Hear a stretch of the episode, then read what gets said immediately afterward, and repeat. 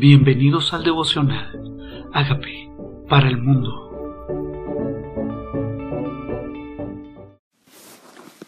Génesis capítulo 31. Oía Jacob las palabras de los hijos de Labán que decían, Jacob ha tomado todo lo que era de nuestro padre y de lo que era de nuestro padre ha adquirido toda esta riqueza. Miraba también Jacob el semblante de Labán y veía que no era para con él como había sido antes. Aparentemente Dios había prosperado a Jacob donde estaba, en la tierra de Labán. Dios prosperó a Jacob como lo había prometido. Pero a veces la prosperidad que Dios da a tu vida necesariamente no es de alegría para todos. Y aquí vemos que el semblante de los demás ha cambiado. También Jehová dijo a Jacob, vuélvete a la tierra de tus padres, a tu parentela y yo estaré contigo. Envió pues Jacob y llamó a Raquel y a Lea al campo donde estaban sus ovejas, y les dijo, Veo que el semblante de vuestro padre no es para conmigo como era antes, mas el Dios de mi padre ha estado conmigo. Vosotras sabéis que con todas mis fuerzas he servido a vuestro padre, y vuestro padre me ha engañado y me ha cambiado el salario diez veces pero Dios no le ha permitido que me hiciese mal. Aquí está. No importa si los demás tienen mala intención hacia ti. No importa si los demás quieren engañarte o quieren usarte o quieren ponerte a trabajar más de la cuenta. Dios que ve, Dios que ve, te bendice a ti. El Dios de nuestros padres, el Dios nuestro, el Dios que hemos, que hemos creído, Él nos ha bendecido él ha estado conmigo, dijo Jacob, Él ha estado conmigo. Pero Dios dice, no le ha permitido que me haga mal. Dos cosas ha dicho. Dios ha estado conmigo y aunque Él ha querido engañarme, Dios no ha permitido que me haga mal. Cuando tú estás en las manos de Dios, no importa qué quieran los hombres o que intenten, o cuáles son sus estrategias o sus artimañas. Dios que te ama va a estar contigo donde quiera que vayas. Entonces dice, si él decía así, los pintados serán tu salario, entonces todas las ovejas parían pintadas. Y si decía, los listados serán tu salario, entonces todas las ovejas salían listadas. Así quitó Dios el ganado de vuestro Padre y me lo dio a mí. Qué increíble porque Dios es el único que hace nacer una oveja pintada o una oveja manchada. Es el único que hace salir una oveja con listados. Él es el único que hace esto posible. Nadie puede hacerlo posible. Dios que hace engendrar y no impide el nacimiento. Y sabiendo que el otro lo quería engañar no dándole salario y este pensando, no, pues no hay ovejas pintadas, te va a quedar este pobre, lo va a tener trabajando conmigo toda la vida.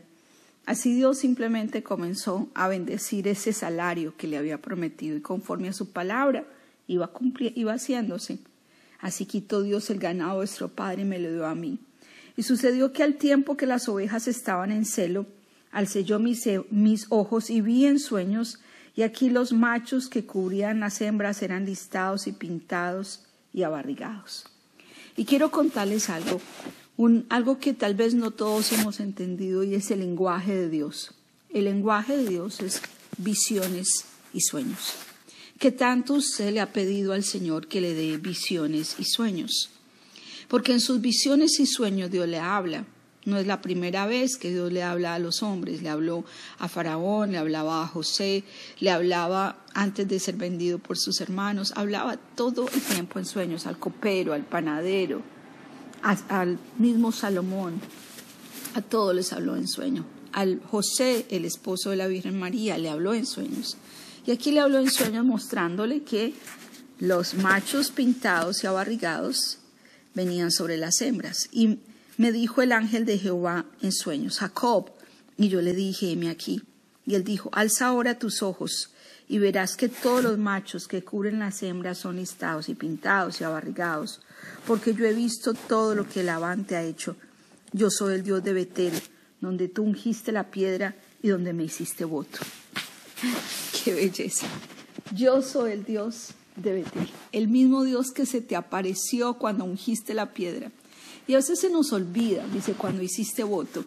¿Cuál fue el voto que hizo? Él se puso una piedra por almohada y ahí tuvo sueños donde veía ángeles que bajaban y subían en una escalera y él ungió la piedra y le dijo, si me bendijeses en este viaje en el que voy y si me dieres pan para comer y vestido para vestir, de todo lo que me dieres el diezmo apartaré para ti y esta será casa para Dios. Y le puso Betel, que significa casa de Dios. Entonces, aquí está, dice, yo soy ese mismo el mismo, el mismo, el mismo que se te apareció ahí cuando hiciste ese voto. Ese, soy yo. Donde tú ungiste la piedra y donde me hiciste voto. Levántate ahora y sal de la tierra vuélvete a la tierra de tu nacimiento. Dios le habla en sueños y aún en sueños Jacob dice, heme aquí. Aún en sueños Jacob es obediente, Jacob responde a la voz de Dios. Él vio su aflicción, él vio que lo engañaban. Dios ve todo. Dios, Dios ve tu privado, Dios ve tu público, Dios ve cuando la gente no te hace las cosas bien, cuando no te bendice, cuando te cambia el salario, cuando no te honra, cuando todo lo ve el Señor. Cuando honra, no honran a su palabra, cumpliéndote las promesas. Por eso Dios hizo que los machos salieran así y que las ovejas salieran pintadas. Pero también le dio una instrucción, vuélvete al lugar de tu nacimiento. Salgas tiempo. A veces pensamos, Dios quiere que me sigan abusando en este lugar. No, yo te bendigo y bendigo a los demás a causa de ti. Pero hay momentos donde Dios dice, muévete, muévete. Muévete al lugar de tu nacimiento. Además te dijo, el Señor había prometido que la tierra donde vivían sus padres se la daría a él. O sea que tenía que volver a la tierra que Dios le había prometido a sus padres. Dice, respondieron Raquel y Lea y le dijeron, ¿tenemos acaso parte o heredad en la casa de nuestro padre? No nos tiene ya como por extrañas, pues que nos vendió y aún se ha comido del todo nuestro precio. Porque toda la riqueza que Dios ha quitado a nuestro padre nuestra es y de nuestros hijos. Ahora pues, haz todo lo que Dios te ha dicho. ¿Cómo así que las vendió? Sí, le dijo, trabaja para mí siete años y te doy una hija. Ese era el precio. Trabaja otros siete años, te doy la otra hija. Eso significa para ellas haberlas vendido. Ellas entendieron lo que pasó. Era un hombre que Dios bendecía, lo quiero retener. Ahora dicen, todo esa riqueza nos pertenece a nosotros y a nuestros hijos. Entonces se levantó Jacob, subió sus hijos y sus mujeres sobre los camellos y puso en camino todo su ganado y todo cuanto había adquirido, el ganado de su ganancia, había obtenido en Padararán para volverse Isaac su padre a la tierra de Canaán. Pero Labán había ido a trasquilar sus ovejas y Raquel hurtó los ídolos de su padre. Y aquí está pasando algo que de pronto no todos sabían. Sí, estos recuerdan que Dios sacó a Abraham de Ur de los Caldeos y aquí están ellos creyendo en cosas que eran parte de lo que Dios había pedido a él que dejara. Dios le había mostrado que él era un Dios invisible, que él no necesitaba esos ídolos. Y Aquí está Raquel hurtando los ídolos de su padre. Y Jacob engañó a Labán arameo, no haciéndole saber que se iba. Huyó pues con todo lo que tenía y se levantó y pasó el Éufrates y se dirigió al monte de Galab. Y al tercer día fue dicho a Labán que Jacob había huido. Tres días después enteró que sus hijas y su esposo y su yerno no estaban tres días después. Entonces Labán tomó a sus parientes consigo y fue tras Jacob camino de siete días y le alcanzó en el monte de Galá. Hay una cosa que Dios no, no le gusta. Yo no creo que fuera parte del proceso correcto salir a escondidas. No creo que tampoco estuviera bien que sus hijas no se despidieran de su papá, no importa si las haya vendido. Y tampoco es correcto que Raquel haya hurtado ídolos. Dice, y vino Dios a Labán arameo en sueños aquella noche y le dijo, guárdate que no hables a Jacob descomedidamente. Qué hermoso, qué hermoso Dios. Como quien dice, no vayas a tratar mal a mi hijo. Le habla en sueños, cuida, cuídate de hablarle mal a mi hijo. No lo puedes hacer. No le hables descomedidamente, no le hables irrespetuosamente a mi hijo. Y Dios le habla en sueños a un hombre que de pronto ni siquiera le temía a él, a un hombre que había engañado, pero le habla en sueños diciéndole, no hagas esto con mi hijo. No sabes que Dios trabaja a tu favor, no importa si esa persona no es de Dios o si es de Dios, hasta aún el deseo de que el salario fueran ovejas pintadas, también lo puso para darle las ovejas pintadas y que se diferenciaran de las ovejas de él y no tuviera excusas sino decir, esas ovejas pintadas son tu salario. Nada que hacer. Dice, cuídate de no hablar a mi, a mi hijo Jacob descomedidamente. Dios pelea nuestras batallas, Dios pelea por nosotros. Dios pelea por nosotros. Y ahí está el Señor metiéndose aún en los sueños de Labán. Y dice, alzó pues Labán a Jacob, alcanzó pues Labán a Jacob, y éste había fijado la tienda en el monte, y Labán acampó con sus parientes en el monte de Galab. Y dijo Labán a Jacob, ¿Qué has hecho que me engañaste y has traído a mis hijas como prisioneras de guerra? ¿Por qué te escondiste para oír y me engañaste y no me lo hiciste saber? Para que yo te despidiera con alegría y con cantares, con tamborín y con arpa. Bueno, primero, es bien grave en nuestras relaciones interpersonales asumir. Aquí dice las trae de prisioneras. Ellas mismas decidieron salir. No eran prisioneras de guerra. Sí. No le engañó porque el salario había sido correcto, pero si no estuvo bien que no lo hiciera, que se fuera sin avisarle. Dice, pues aún ni me aún me dejaste besar a mis hijos y mis hijas. Ahora locamente has hecho. Poder hay en mi mano para hacerlos mal. Mas, mas el Dios de tu padre me habló anoche diciendo, guárdate que no hables a Jacob descomedidamente. Y ya que te ibas, porque tenías deseo de la casa de tu padre, ¿por qué me hurtaste mis dioses? Respondió Jacob y le dijo a Labán, porque tuve miedo, pues pensé que quizá me quitarías por fuerza tus hijas. Aquel en cuyo poder hallares tus dioses no viva delante de nuestros hermanos, reconoce lo que yo tenga tuyo y llévatelo. ¿Por qué huyó? Aquí le explica por qué huyó. Yo huí porque, porque tuve miedo. Tuve miedo y de pronto me quitabas a tus hijas. Tuve miedo de que tus, mis esposas, tú me las quitaras. Sabemos que él se había casado con las dos hermanas y esto era el precio que él había recibido por 14 años de trabajo. Y después de los 14 años siguió trabajando para su suegro muchísimos más años.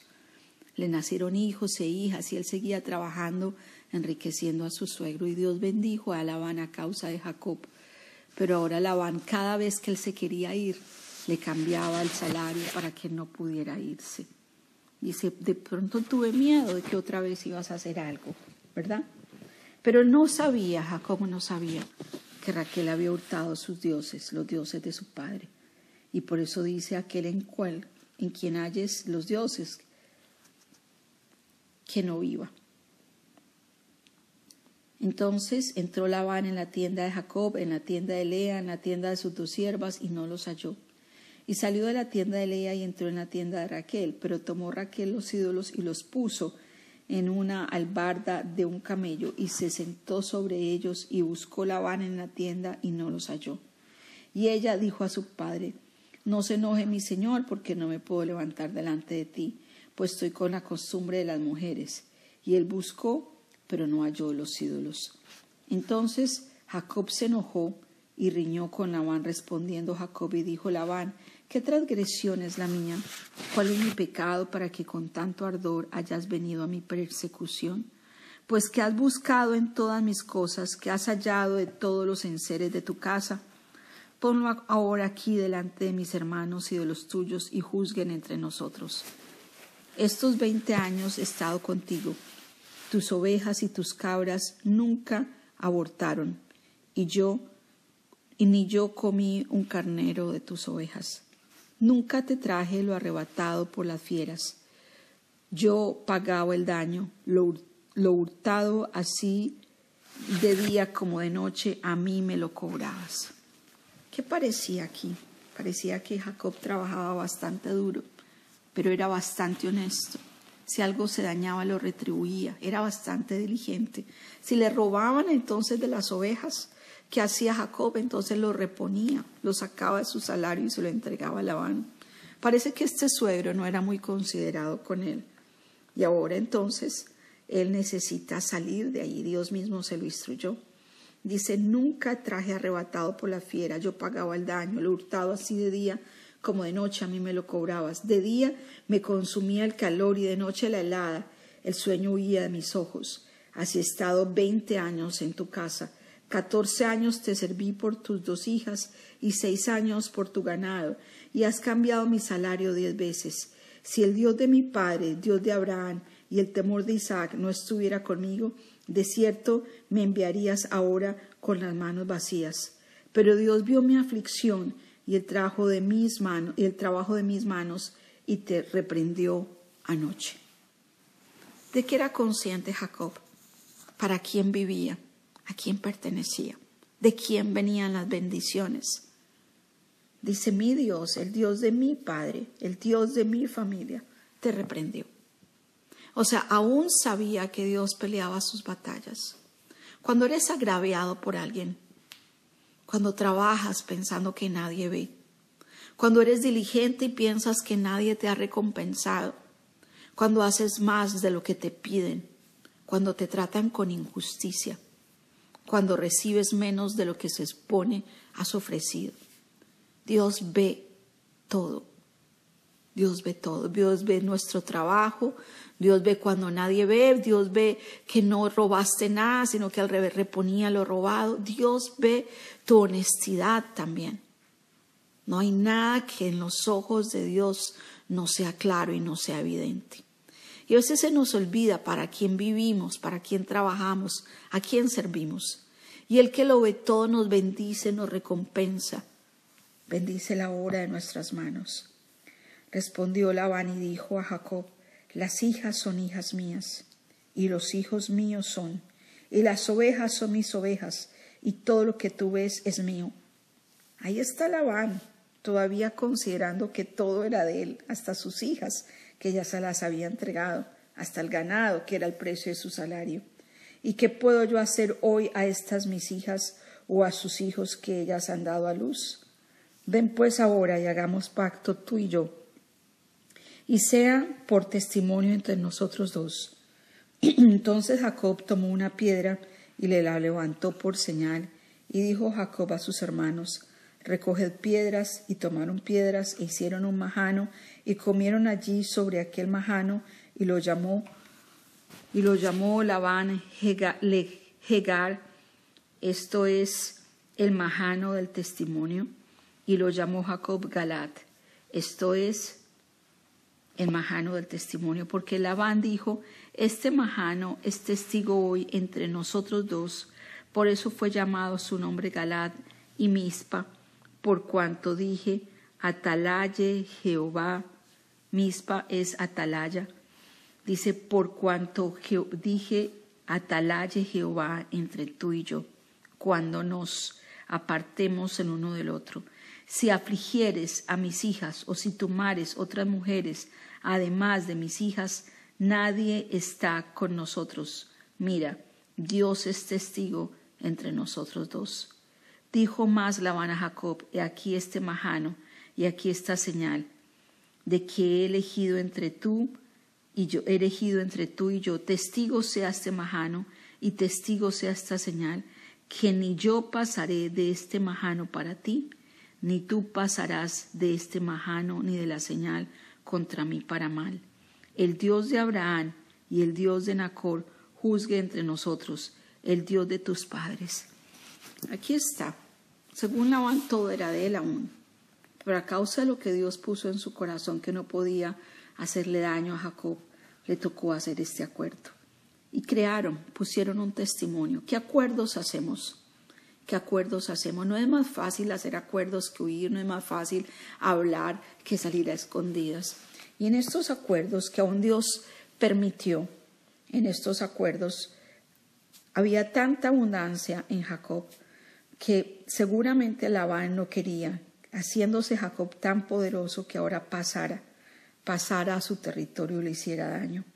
Entonces Jacob inmoló víctimas en el monte y llamó a sus hermanos a comer pan, y comieron pan y durmieron aquella noche en el monte, y se levantó Labán de mañana, besó a sus hijos, sus hijas, y los bendijo, y regresó y se volvió a su, a su lugar. El Dios de Abraham juzgue. El Dios de nuestros abuelos, el Dios de nuestros principios, el Dios que nos ha acompañado. Él ve todo, Él juzga con justicia. Él da a cada uno conforme a sus obras. Él bendice de acuerdo a tu diligencia. Él ve tu amor y tu pasión y tu honestidad. Y Él juzga. Él, él juzgó de tal manera que hizo que Jacob saliera con abundancia. No importa si hay lavanes en tu vida. No importa si hay personas en tu vida que procuran tu mal, que no han sido honestos contigo. Igual si tú estás en la mano de Dios, tú serás bendito. No importa si hay enemigos, no importa si el semblante de ellos no es bueno para contigo, no importa si te han tratado de engañar. El Dios en cuya presencia habitas, el Dios en quien tú confías, que pelea tus batallas, que conoce tu causa, que conoce tu diligencia, tu privado y tu público, Él es el que te bendice. Y aun a sus enemigos, dice el libro de Proverbios, cuando los caminos del hombre son agradables delante de Jehová, aun a sus enemigos hace estar en paz con él. Dile al Señor gracias por pelear mis batallas y por defender mi causa.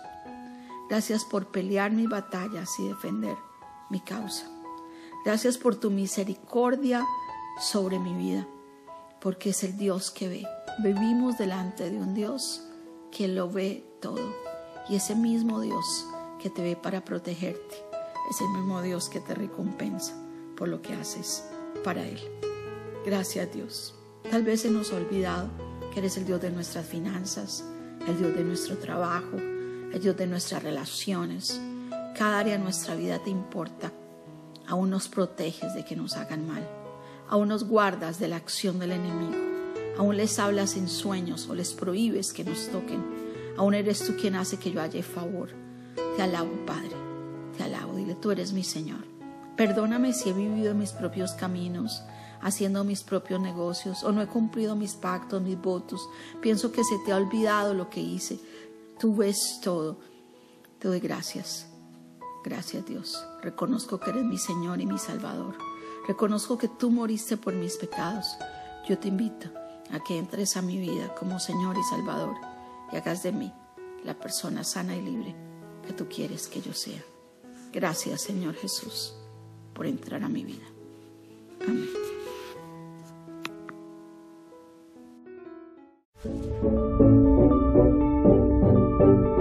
Amigos, queremos que usted sea parte de esta obra que estamos haciendo a través de Agape para el Mundo y que este mensaje de Jesús llegue hasta la última de la tierra. Si quieres donar en nuestra página web puedes hacerlo en agapeparalmundo.org o también a través de Cele en agapeoficial.gmail.com. Dios bendiga tu generosidad.